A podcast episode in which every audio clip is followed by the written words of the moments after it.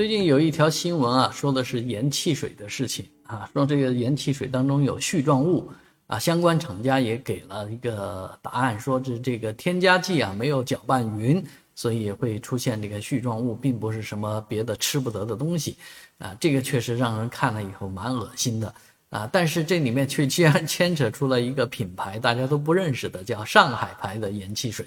而事实上，在上海生活的人大部分都不会喝什么上海牌盐汽水，啊，可能喝盐中的，也可能喝梅林的，也可能喝正广和的，啊，这个上海牌盐汽水又是怎么回事呢？看来这是商家啊打了一个歪主意。二二一个真的，这个品牌应该是除除了特殊的产品能。起得到这个品牌子的话，别的应该是起不到的，所以也有人打的是另外的这个擦边球，叫上海风味儿啊，上海风味盐汽水。大家都知道，在夏天喝上呃盐汽水，在上海是非常惬意的事情。但是呃，一定要认准啊，你喝下去的这个水啊，千万不要被不良商家给钻了空子。